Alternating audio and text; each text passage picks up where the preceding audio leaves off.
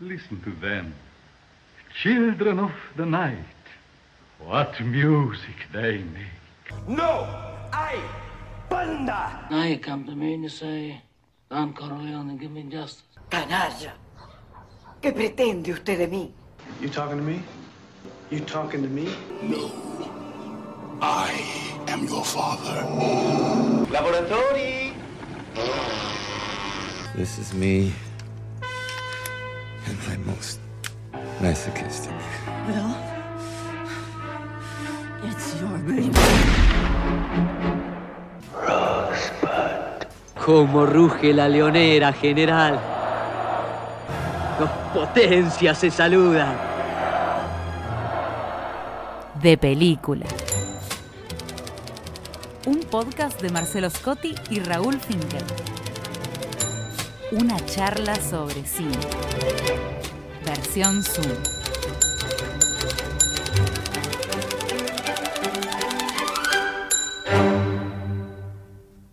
Hola Marcelo, ¿qué tal?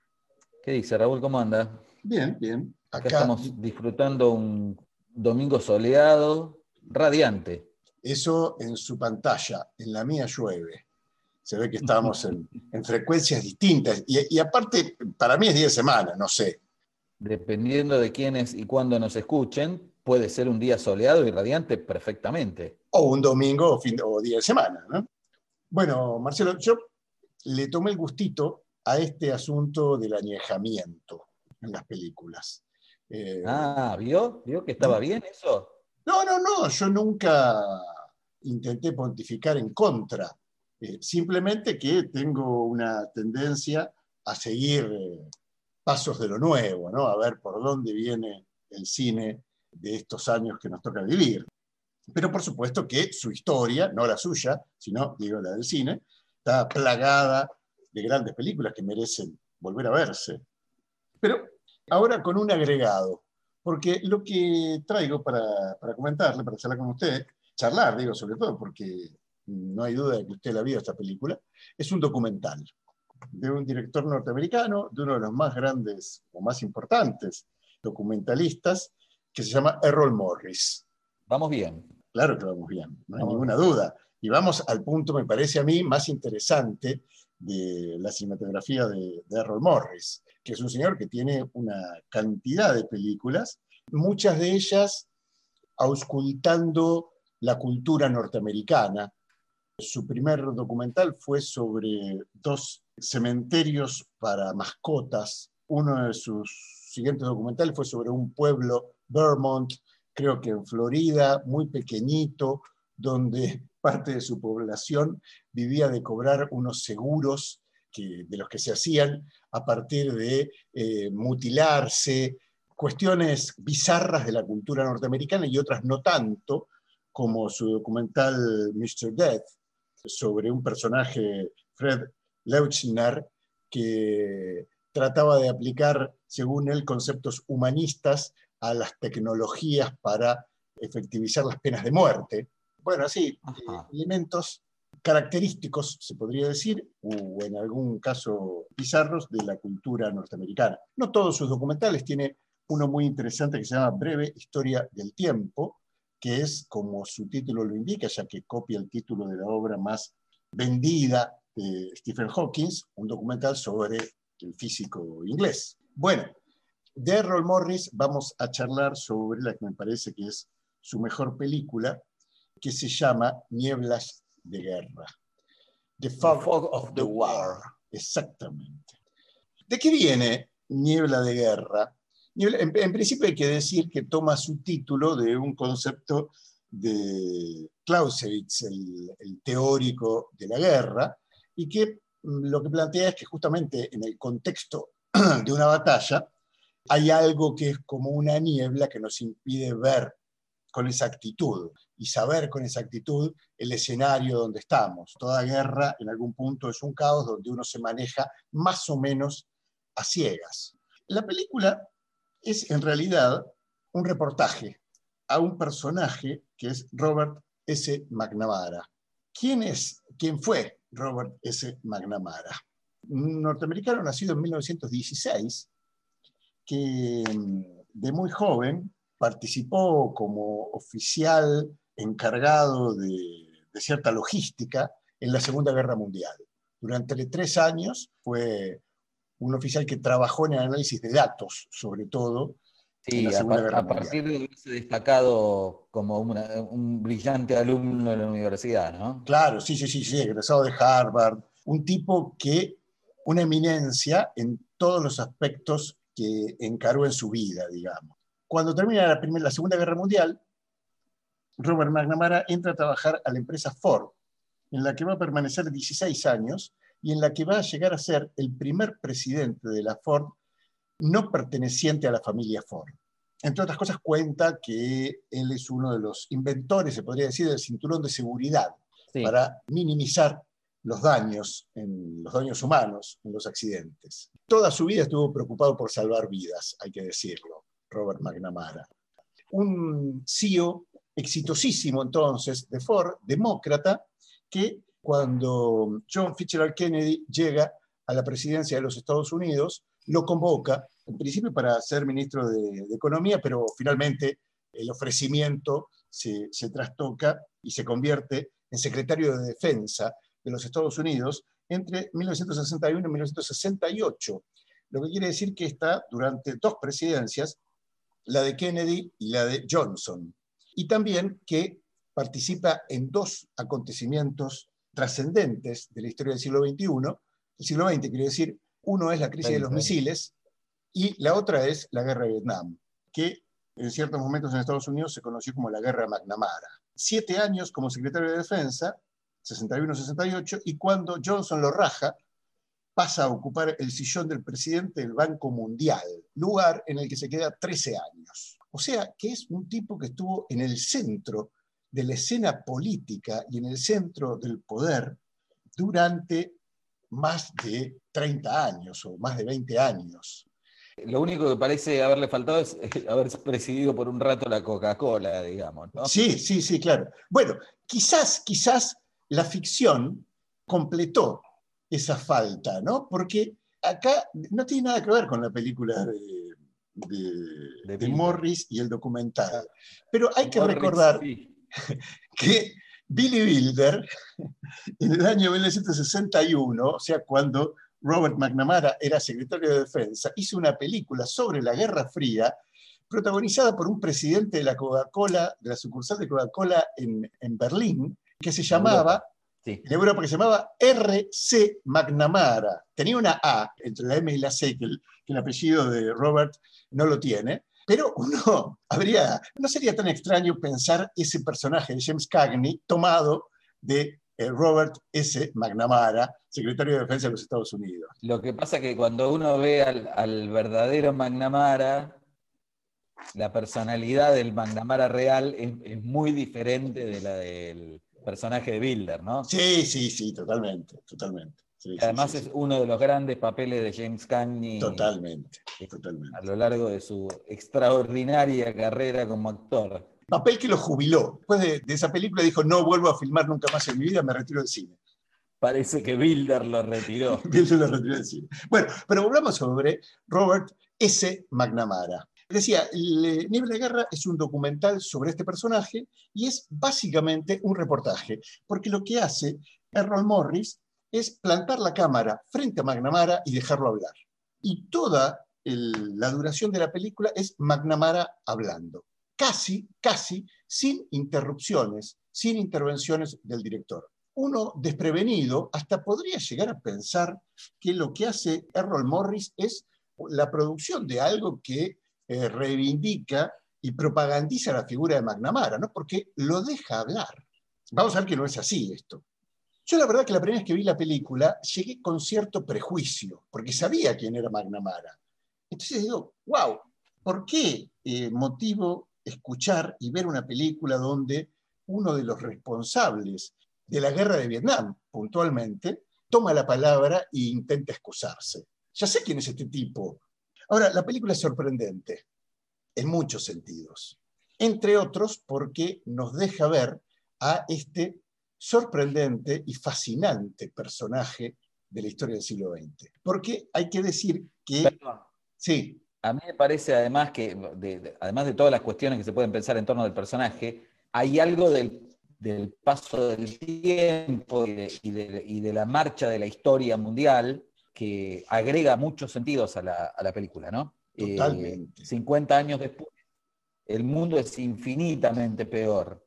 Y eso hace que lo que se veía en su contexto como algo demoníaco o diabólico, yo leí por ahí una, una crítica de la película muy, muy poco interesante desde mi punto de vista, que decía entre- entrevista con el diablo, o reportaje con el diablo, algo así, recayendo en la demonización de, del funcionario de la, de la política exterior norteamericana.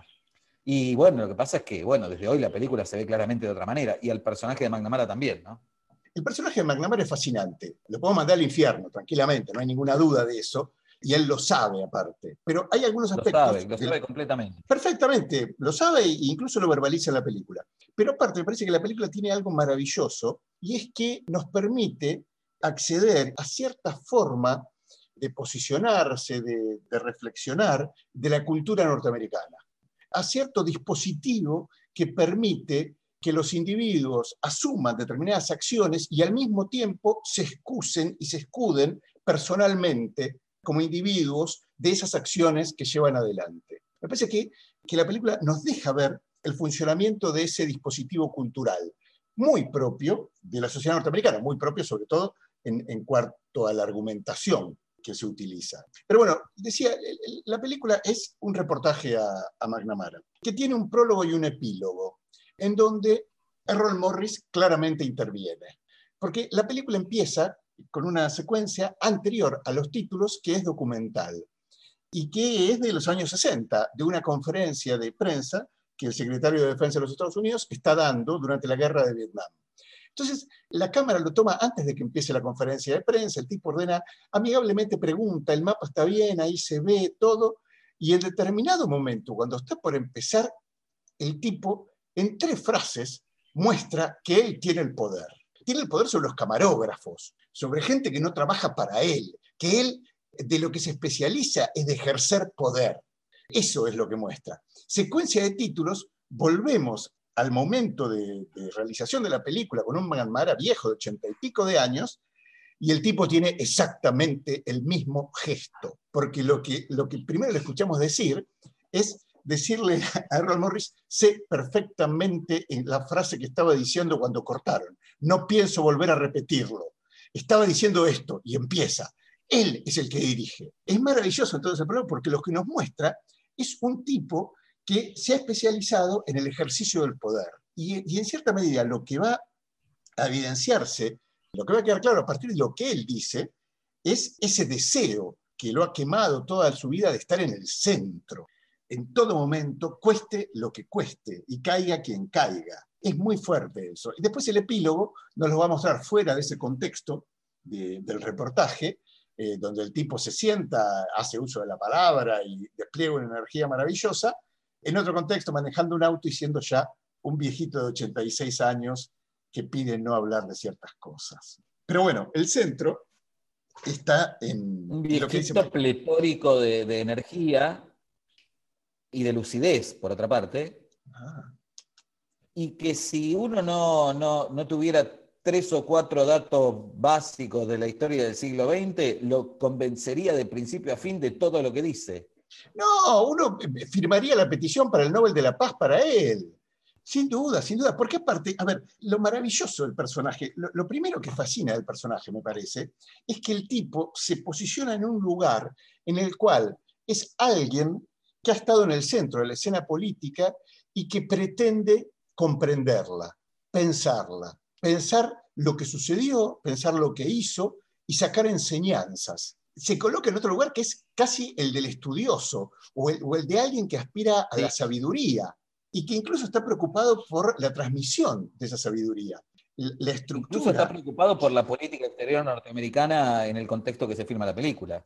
Sí, sí, porque es un crítico. Me parece que ese es el motivo, el motivo fundamental por el cual Morris va, va a buscar a un tipo como McNamara.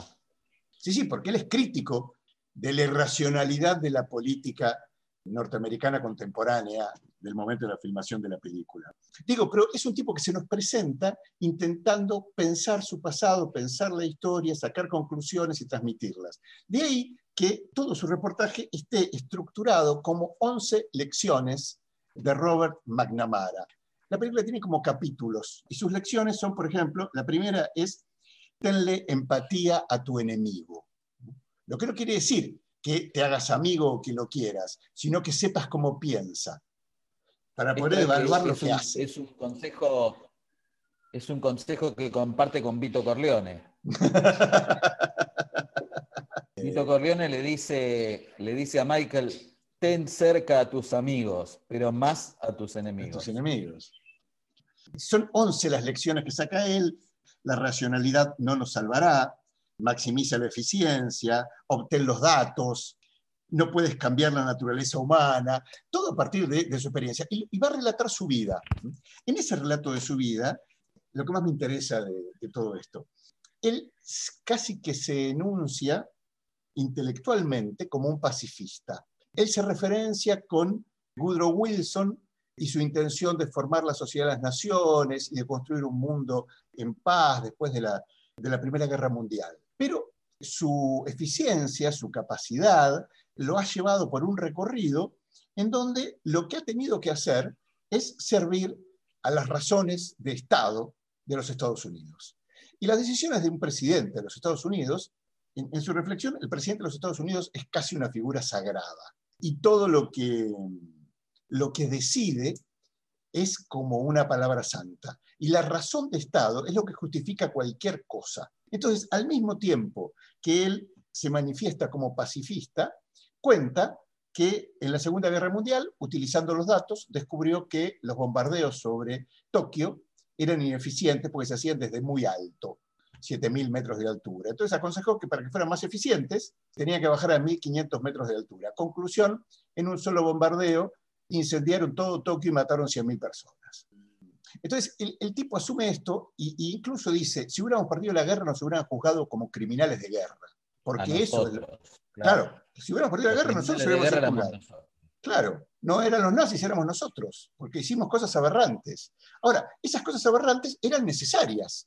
El- el- la necesidad de, la, que impone la razón del Estado justifica cualquier cosa. Y, aparte, no solo justifica, sino que exige a uno hacerlas más allá de sus convicciones o de sus supuestas convicciones. Eh, la dimensión ética de la vida humana desaparece, o por lo menos de, de la vida de un funcionario norteamericano, desaparece frente a la razón de Estado. Me parece que algo de eso eh, es interesante o es necesario comprender a la hora de pensar la credulidad que uno percibe en la sociedad norteamericana frente a los dichos de sus gobiernos. El arsenal de destrucción masiva de, de Saddam Hussein es una muestra de esto, ¿no? Hay, hay otro documental muy interesante de, no me voy a acordar ahora el nombre de la directora, War Tapes se llama, donde mm, hay un, bueno, no, nada, un testimonio de un, de un hombre cuyo hijo murió en, en las Torres Gemelas y que pide que una bomba en la, en la guerra con Irak lleve el nombre de su hijo. Dice, Sí, eso está también en la película de Jareki, Why We Fight, Las razones Ajá. de la guerra. ah, entonces por ahí era en esa, no, no en, en también está en, Era, no, por, por ahí es solamente de ese. Yo me estaba, estaba olvidando la referencia, confundiendo la referencia, ¿no? Y el tipo después se entera que todo el, todo el asunto de las bombas de armas de destrucción masiva y todo eso era mentira, ¿no? Pero dice, ¿cómo, ¿cómo funcionan esas cabezas, no? Digo, para un argentino, confiar ciegamente en un gobierno y en un Estado, sea cual sea, es casi un relato de fantasía, ¿no? Eh, para un norteamericano es el cotidiano. Y me parece que McNamara eh, nos expone parte de, esa, de esa lógica, de esa justificación absoluta de las razones del Estado norteamericano sobre las acciones de, de su población. Yo decía, esto es una de las cosas que a mí más me interesa, pero el, el personaje de McNamara, en su intento de, de reflexión, de pensar, de explicar, incluso de decir, de confesar la ignorancia en muchas situaciones, lo azaroso de cómo se resolvieron muchas situaciones, eh, su relato sobre la crisis de los misiles y casi la manera fortuita Sí. en que se evitó una guerra nuclear en donde nadie sabía nada y finalmente, bueno, un, un relato de uno convenció y, se fue por ahí y se evitó el, el conflicto, ¿no? Refuerza esta idea de, de la niebla, pero sobre todo lo que pone en escena es la inexistencia de certezas y de saberes en el contexto de decisiones internacionales, ¿no? Bueno, son intuiciones, vamos para acá o para allá. Y sobre todo es actuar el semblante de quien ejerce el poder. Es muy interesante tanto esa mirada como su mirada sobre la guerra de Vietnam y cuando confiesa la verdad, no podíamos empatizar con los vietnamitas y no supimos qué es lo que quisieran y fue todo un error. Nosotros creíamos que era un conflicto este-oeste y en realidad era otra cosa esa guerra.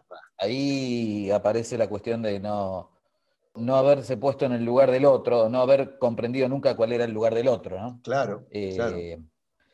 Pero bueno, no deja de ser también interesante pensar que esa contrición o ese arrepentimiento o esa reflexión desde tiempo transcurrido tiene que ver con la derrota, sobre todo, ¿no? Que no es, no es lo que asoma en, otras, en otros episodios que él, que él menciona.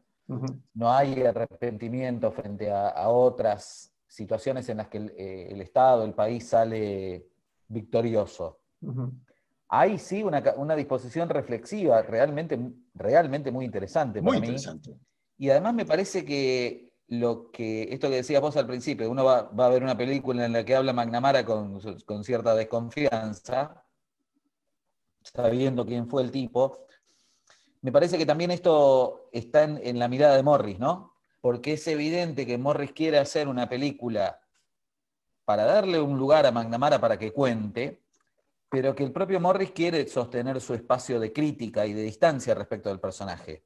Y le cuesta, le cuesta bastante tomar distancia. Hay algunas decisiones, eh, bueno, las que mencionabas vos, ¿no? El, el- prólogo, el epílogo, que, lo, que paradójicamente lo que hacen es también humanizarlo al tipo.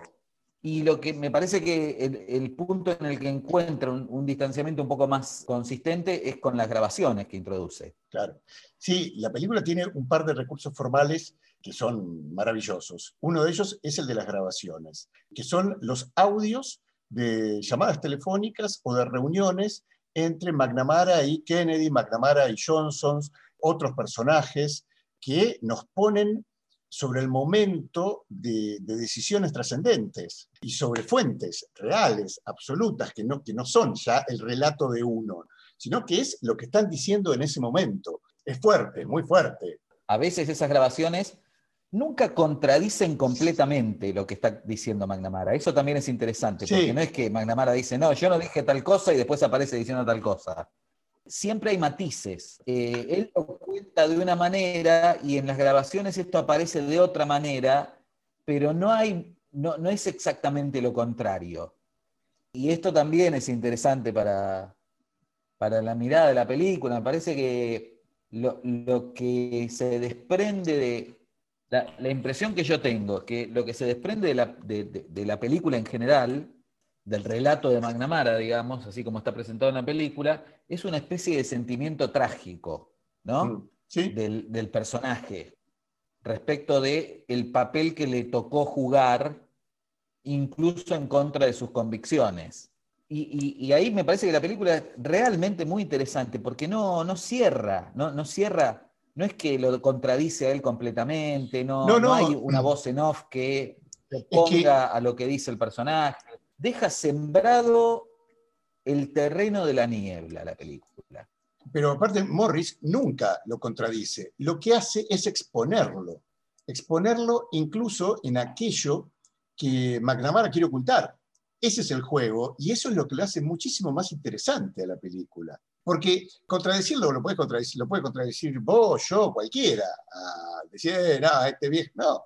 Eh, lo interesante es aproximarse al funcionamiento de ese personaje y de esos espacios, ¿no? Y eso me parece que es lo que, lo que logra hacer visible Morris. Una de las cosas que queda claro es la ambición de McNamara de estar en el centro. Hay un momento donde hablan de la muerte de Kennedy y lo que dice McNamara de la muerte de Kennedy es que él eligió el lugar donde lo enterraron. O sea, en, el magnicidio de un presidente norteamericano, el relato es sobre él, no sobre Kennedy, sino yo elegí el lugar en el cementerio de Arlington donde está enterrado. habla de esos siete años de, como secretario de Defensa, dice, fueron lo mejor de mi vida. En algún momento también contó que su mujer se enferma en esos siete años y se muere. O sea, en el tipo hay una pulsión tan tremenda que pasa por encima de todo. Ahora, lo interesante es que esa pulsión lo coloca en un lugar en donde le da el poder, pero el, el ejercicio de ese poder no lo hace dueño.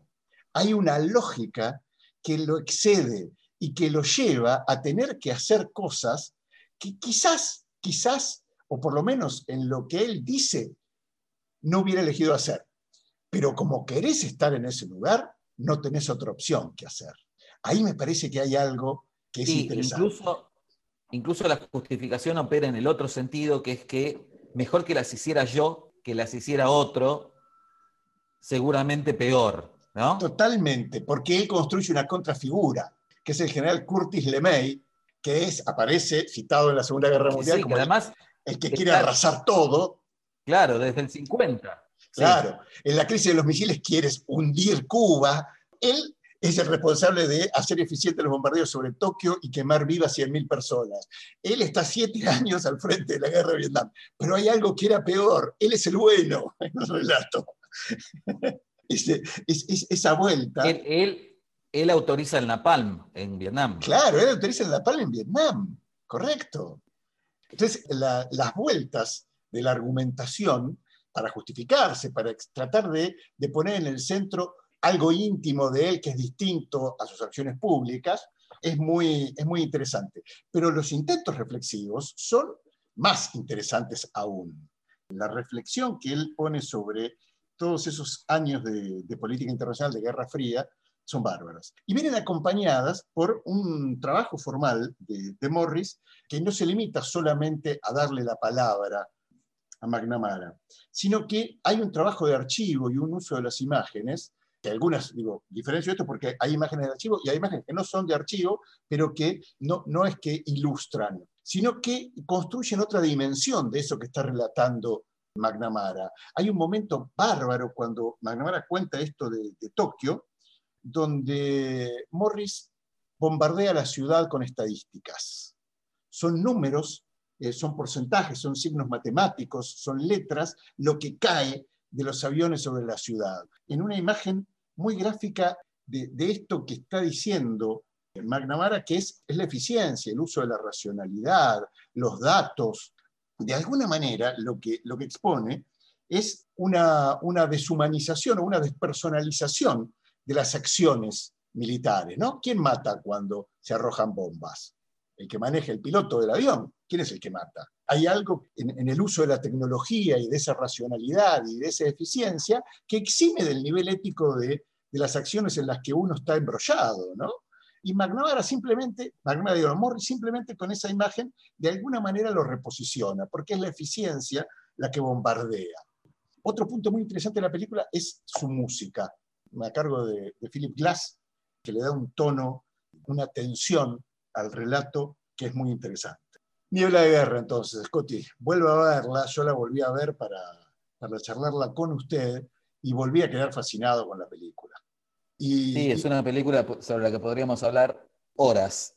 Y también, bueno, esto que yo intentaba mm, decir al principio, ¿no? Eh, viendo el curso de la historia en general, porque además Morris introduce también el famoso discurso de, de Eisenhower, ¿no? Cuando se retira de la presidencia y anuncia que la política norteamericana está a punto de quedar en, en, en las manos del complejo industrial militar. Uh -huh. Cosa que los años posteriores no hicieron sino confirmar, ya a un nivel y a un límite completamente eh, in, inocultable.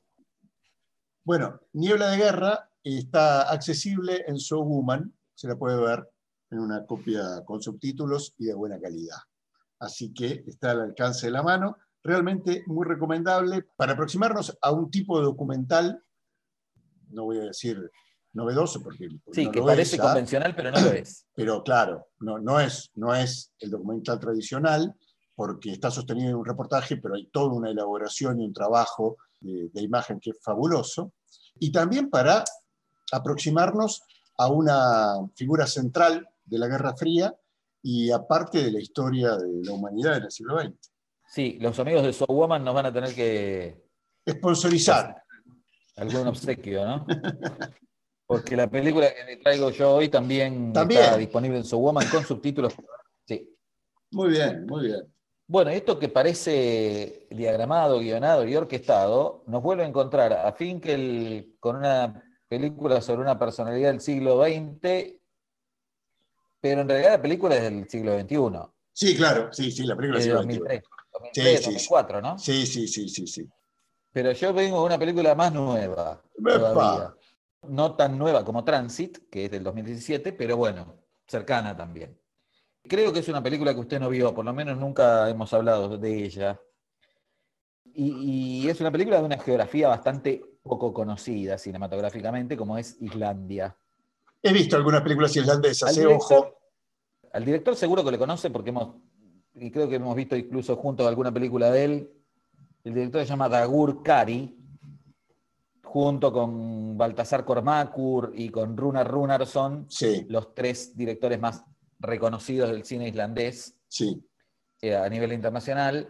Y la carrera de Kari es la que la- una de la- no, la primera, la, la que primero se hizo conocida a nivel internacional fue la de Kor- Kormakur, Sí, correcto. pero Dagur Kari apareció en 2007 con una película que se llama Noy el Albino, Su primera película, su primer largometraje.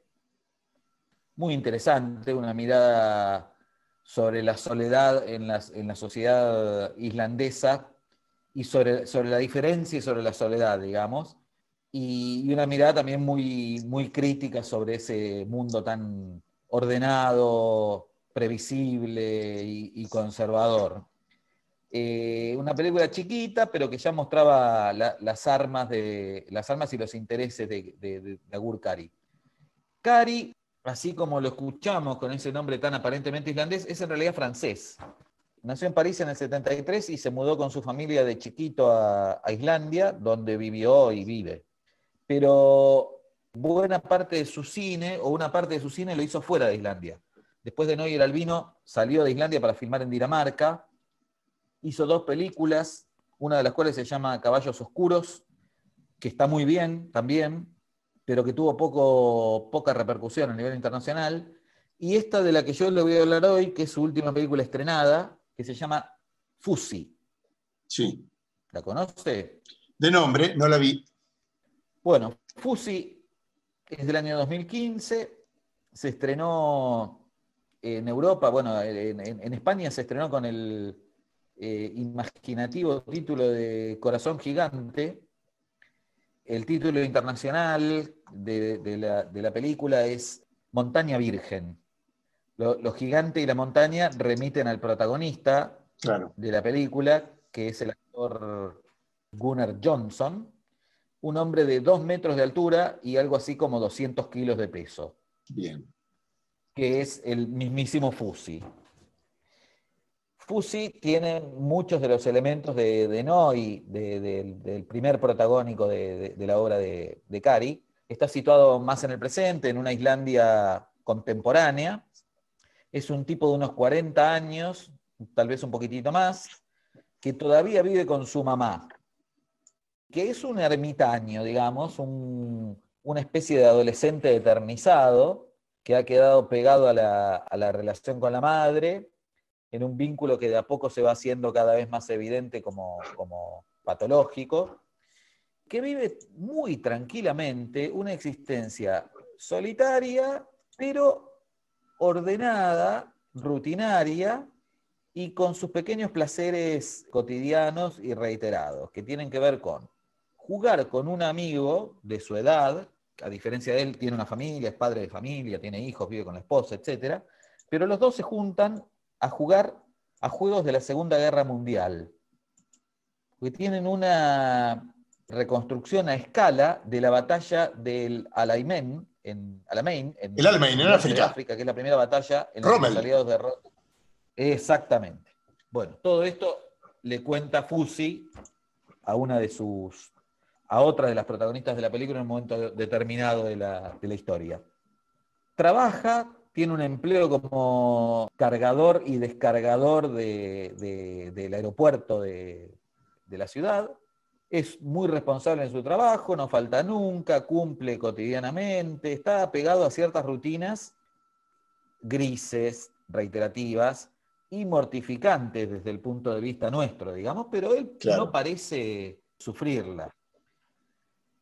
Su madre, eh, que es una mujer de, digamos, alrededor de 70 años, que, se, que es peluquera, que atiende mujeres en la propia casa, está en pareja con un hombre un poco más joven que ella, y esto genera también cierta tensión en, los vínculos intrafamiliares.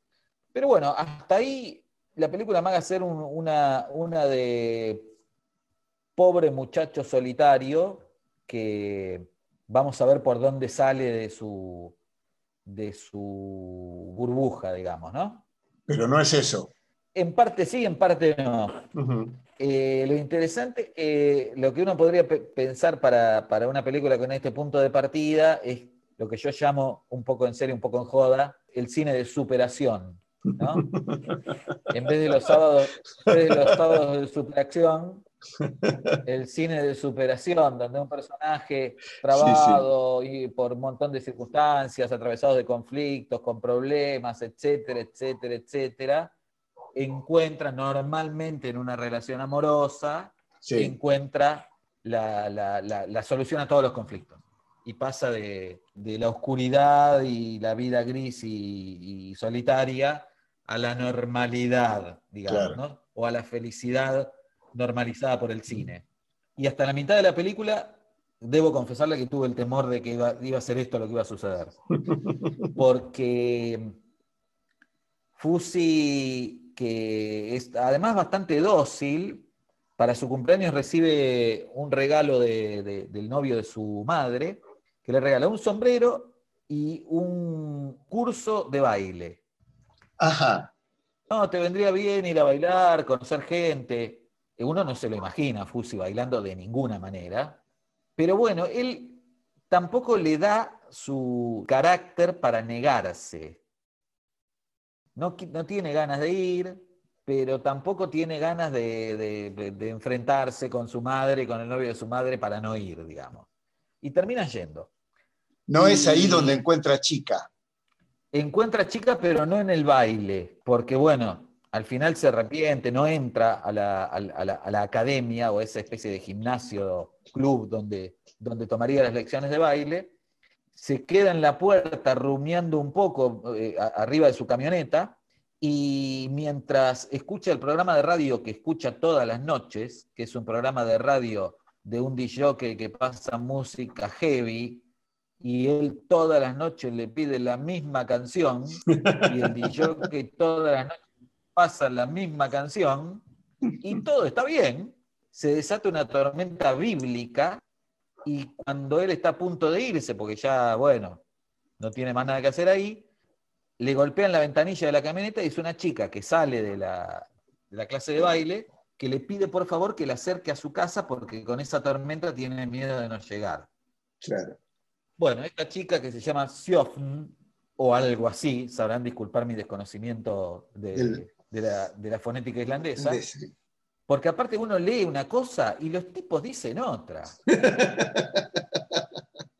Sí, sí, claro. Bueno, es como escuchar una película en ruso o en japonés.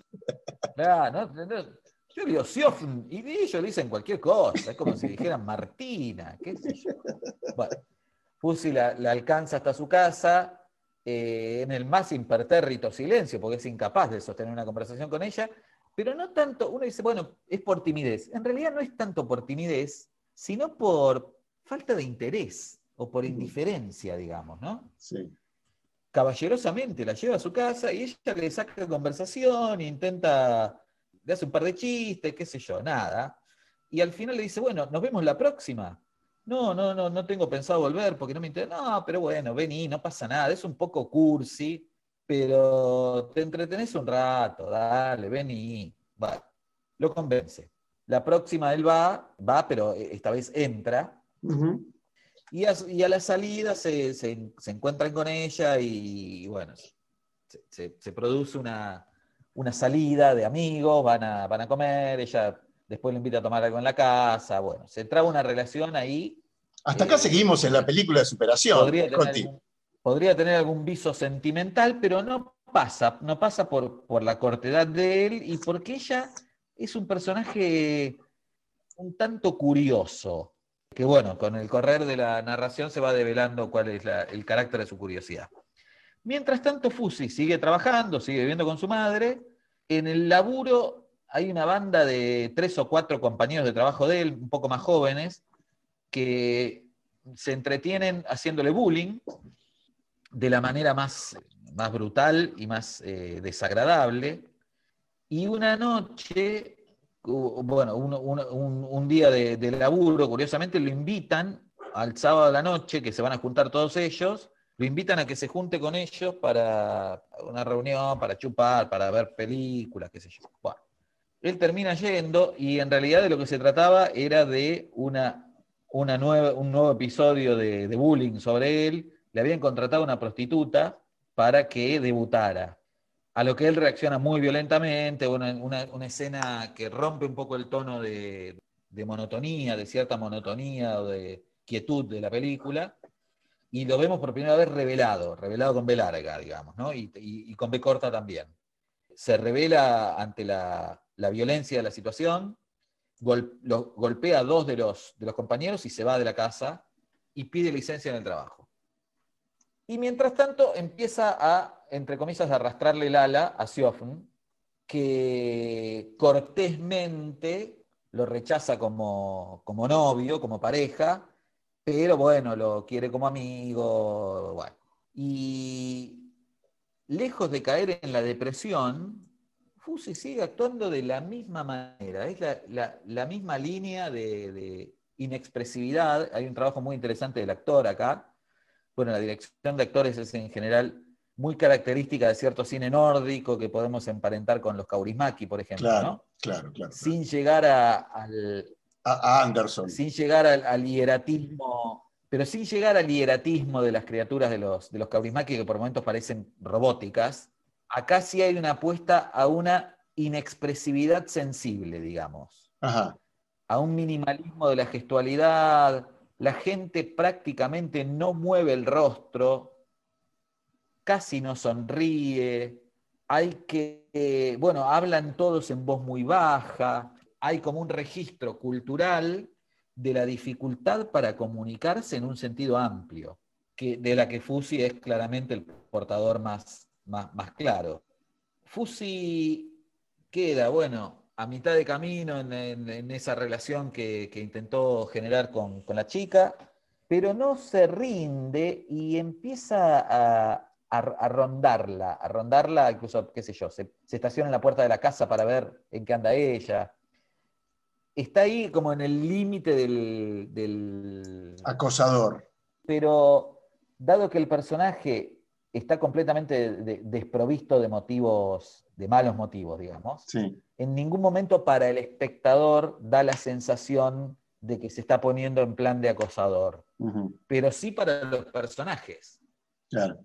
De hecho, tiene un par de situaciones en las que es sospechado de, de- de acosar a una, a una nena que es eh, eh, vecina de él y con la que juega simplemente. Pero claro, Claro. él es incapaz de advertir que un tipo de 43 años jugando con una nena de 8 Sí, eh, sí, sí. puede resultar sospechoso, digamos, como mínimo. Bueno, y se da cuenta que Siof no sale de la casa durante días. Se empieza a preocupar, le toca el timbre, no atiende, entra en la casa, rompiendo una ventana, y la encuentra completamente deprimida, arrumbada en un rincón de su departamento. Ajá.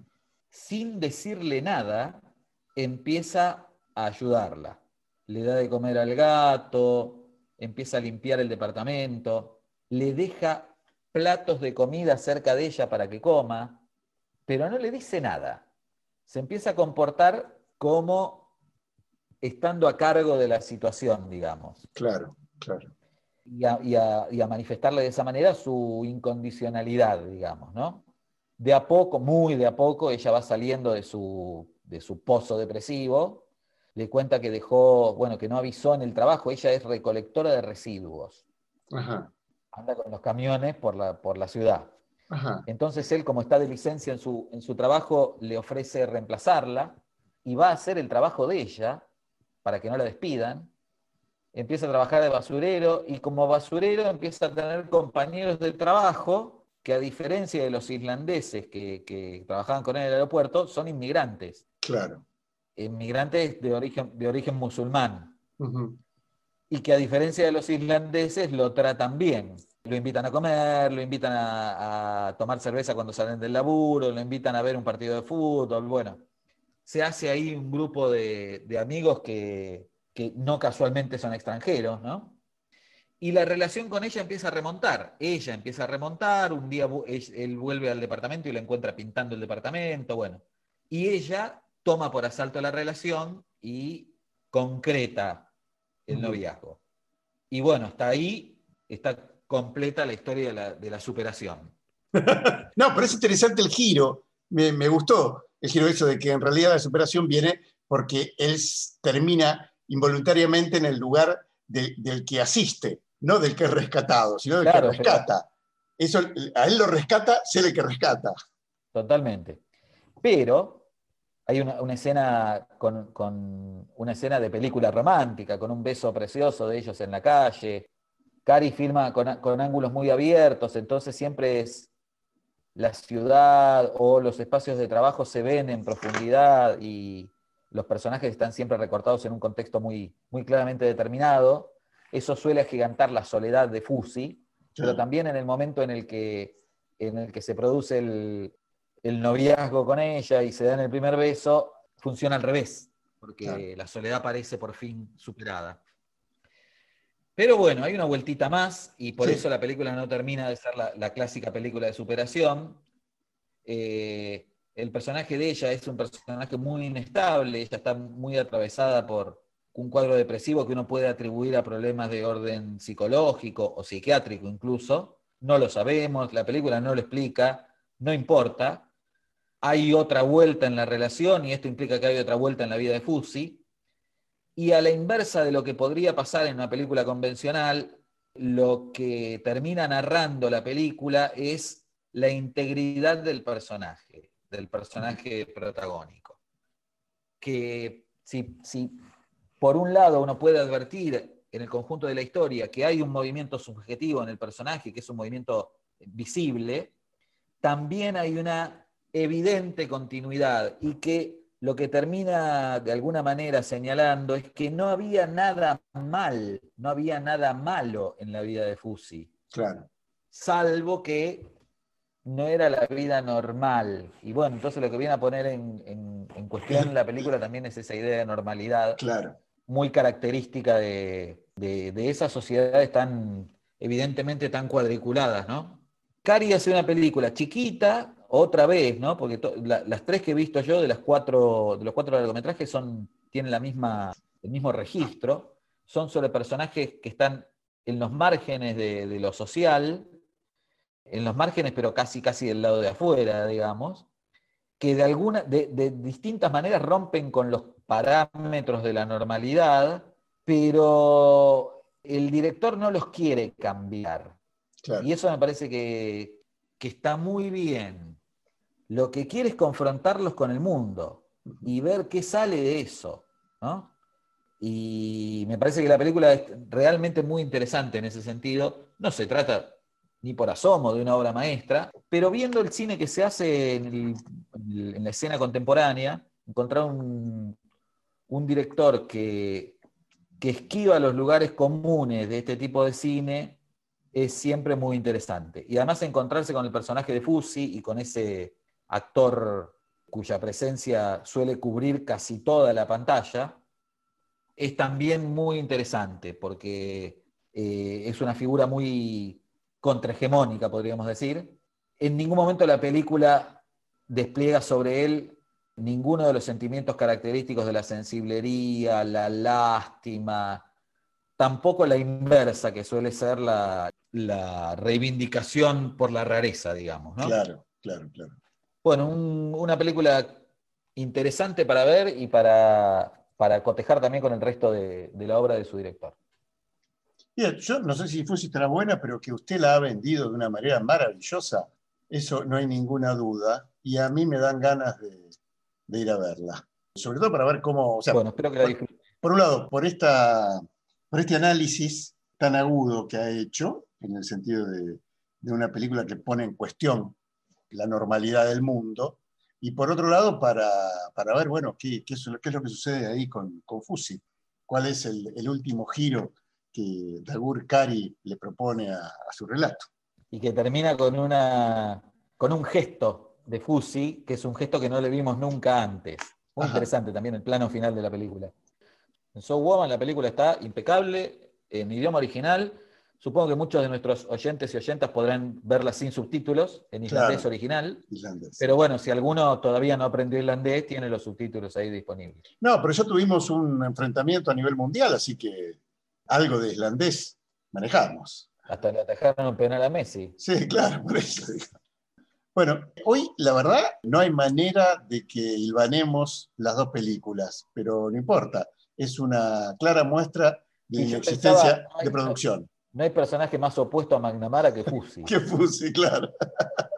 Entre, entre McNamara y Fusi caben Toda la humanidad. entero. Sí, sí. Está bueno, está bueno. Bueno, entonces este capítulo está de- dedicado a la variabilidad de la especie humana. Eh, Sí, eso es lo que, lo que le encontramos de unificación a nuestras películas. Bueno, nos despedimos hasta el próximo número de, de película. Nos vemos. Chau, chau. De película. Un podcast de Marcelo Scotti y Raúl Finkel. Una charla sobre cine. Versión Zoom.